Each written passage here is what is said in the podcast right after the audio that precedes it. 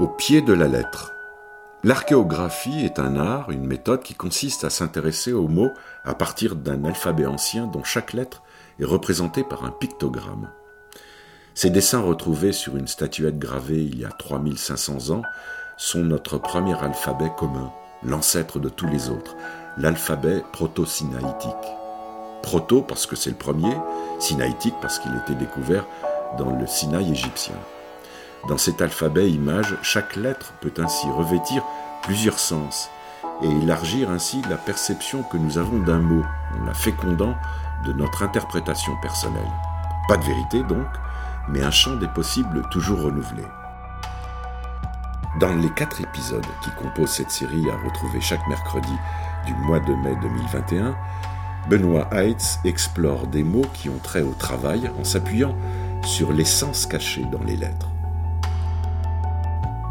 Aujourd'hui, le mot sur la sellette est un anglicisme, puisqu'il s'agit du mot job.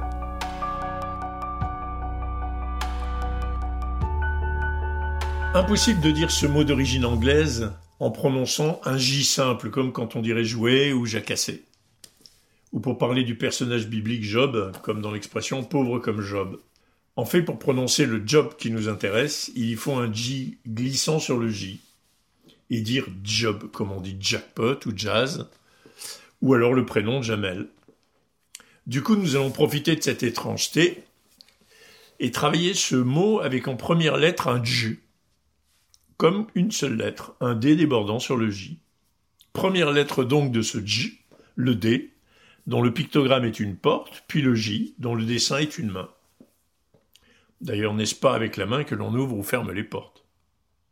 La porte donc, de fait, la porte est au seuil de deux univers, l'univers que je quitte et l'univers dans lequel j'entre. Quand elle est ouverte, la porte relie ces deux mondes, quand elle est fermée, la porte les sépare. Du coup, s'il s'agit de la maison familiale ou de l'usine, par exemple, d'un côté de la porte, on est in, insider, on fait partie de la famille, de l'entreprise, on est dedans. De l'autre côté, on est out, outsider, on est étranger ou visiteur, on est dehors. Alors cette porte est-elle à peine ouverte ou grande ouverte? Presque fermée ou fermée à double tour? Suis-je plutôt in ou carrément out? On voit bien que ces mouvements de porte, transposés dans le langage symbolique, parlent de mon humeur du moment, de mes dispositions d'esprit, être disponible et accueillant, ou ronchon et fermé aux autres. Du coup, la porte, qui donc est ouverte ou fermée, un peu ou beaucoup, grande ou petite, elle est haute ou basse. La porte, pour moi, c'est le symbole par excellence d'un outil d'évaluation, d'un outil de discernement. Et puis la main. La main, c'est une habileté qui renvoie à un savoir-faire ou défaire. Elle peut construire ou démolir. La main ouverte, offerte, c'est la promesse d'apporter autant que d'accueillir. Et puis la main fermée, c'est le point levé des travailleurs en lutte, ou les coups de la violence qui s'abat sur la table, ou bien sur quelqu'un d'autre. En fait, la main fait partie de moi, elle est moi, parce que c'est mon art de faire, c'est un faire à ma façon, c'est de l'expérience à moi. Construire une cabane de jardin, soigner un grand brûlé, accueillir l'autre qui frappe à ma porte, ou agresser mon voisin, ce que fait ma main parle de moi personnellement. Et puis n'oublions pas qu'elle est aussi mon identité biologique, grâce aux empreintes digitales uniques. Ce que je veux dire là, c'est que la main, c'est toujours ma main. Alors que pouvons-nous retenir de l'alliance de ces deux pictogrammes, le J Rappelons euh, la porte, outil de discernement, et la main, instrument de mon expérience personnelle? De fait, ce sont pour moi les deux ressources incontournables, j'allais dire vitales, de ce qu'on appelle le sens critique, dont nous savons tous qu'il ne s'use que si l'on ne s'en sert pas.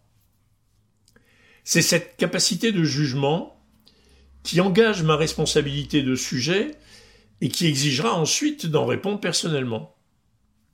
On se souvient que le sujet, c'est celui qui conduit lui-même sa vie. Alors tentons de rapprocher tout cela du mot job. Ben, je crois qu'il appartient à chacun de mesurer et d'évaluer sa responsabilité professionnelle. Par exemple, à quoi me suis-je engagé en signant mon contrat de travail? Et si ensuite il me faut transiger, composer avec le patron, J'aurai alors à discerner ce qui me permet de rester en accord avec moi-même, de ne pas trahir mes valeurs, de ne pas me trahir, mais au contraire d'honorer ma signature. Deuxième lettre, le O. Le dessin représente un œil. L'œil, euh, c'est voir, et voir, c'est voir ce qui est là, devant mes yeux, que je peux voir sans action de ma part, autre que celle d'avoir les yeux ouverts. L'œil est présent, et même disponible, mais pas plus. Presque passif. Forcément, les informations sont pauvres, imprécises, elles ne font qu'atteindre la rétine, mais elles ne sont pas traitées. Et puis l'œil, c'est aussi regarder. Et là, on parlera plutôt de désir subjectif. C'est moi qui vais en savoir plus.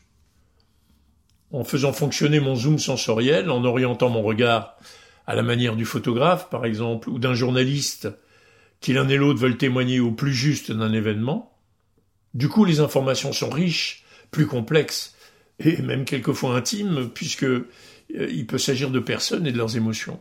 Deux pistes donc, voir et regarder. Alors si vous voulez, tentons un détour par l'hébreu pour creuser un peu la question. En hébreu, l'œil se dit ayin, et le mot ayin a un double sens, il désigne à la fois l'œil mais aussi la source. Et effectivement, n'est-ce pas de l'un et de l'autre que jaillit l'eau?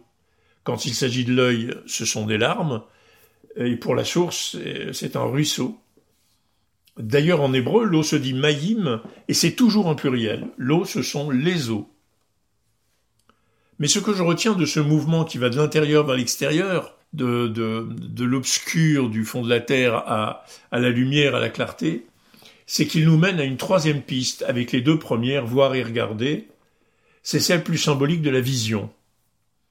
Non pas comme un phénomène extraordinaire euh, ou extra-lucide, ou carrément délirant d'ailleurs, mais plus simplement comme une intuition, comme une conviction intime. Vous savez, cette clarté intérieure qui vient à la conscience lors d'un face-à-face avec soi-même.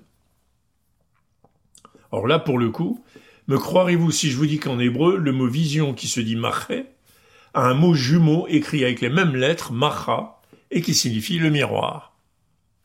Ce miroir qui justement permet de me regarder en face. Alors que retenir de ce pictogramme œil source ben, Lorsque je vois quelque chose ou quand je rencontre quelqu'un, y compris moi-même dans le miroir, je peux choisir de m'y intéresser, de regarder de plus près. En fait, j'engage mon regard et du coup, j'accepte d'être touché, perturbé, pourquoi pas écœuré ou consterné, ou alors séduit. Je peux aussi choisir de rester à distance, de rester extérieur à ce qui se donne à voir.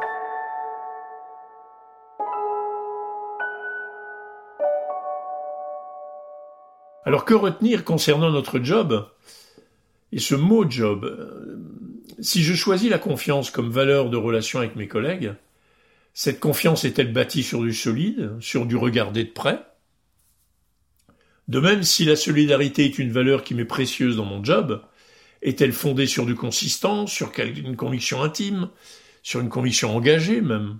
Ou alors, il ne s'agit que de deux mots que j'utilise pour me faire bien voir dans ma tribu, dans mon cercle de copains. En fait, mon œil ne serait pas très regardant. Et puis troisième lettre, le B. Le dessin de cette lettre représente une maison. En préparant ce podcast, le pictogramme maison m'a rappelé le travail de la psychanalyste Françoise Dolto.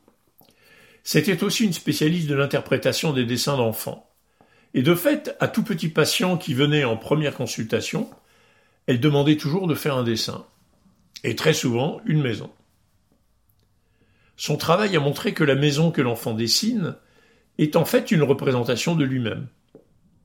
À partir de là, on imagine bien tous les enseignements et toutes les infos que l'enfant lui confiait, bien inconsciemment évidemment. Par exemple en dessinant une maison sans fenêtre. Je suis comme enfermé chez moi. Ou sans porte, on n'entre pas chez moi.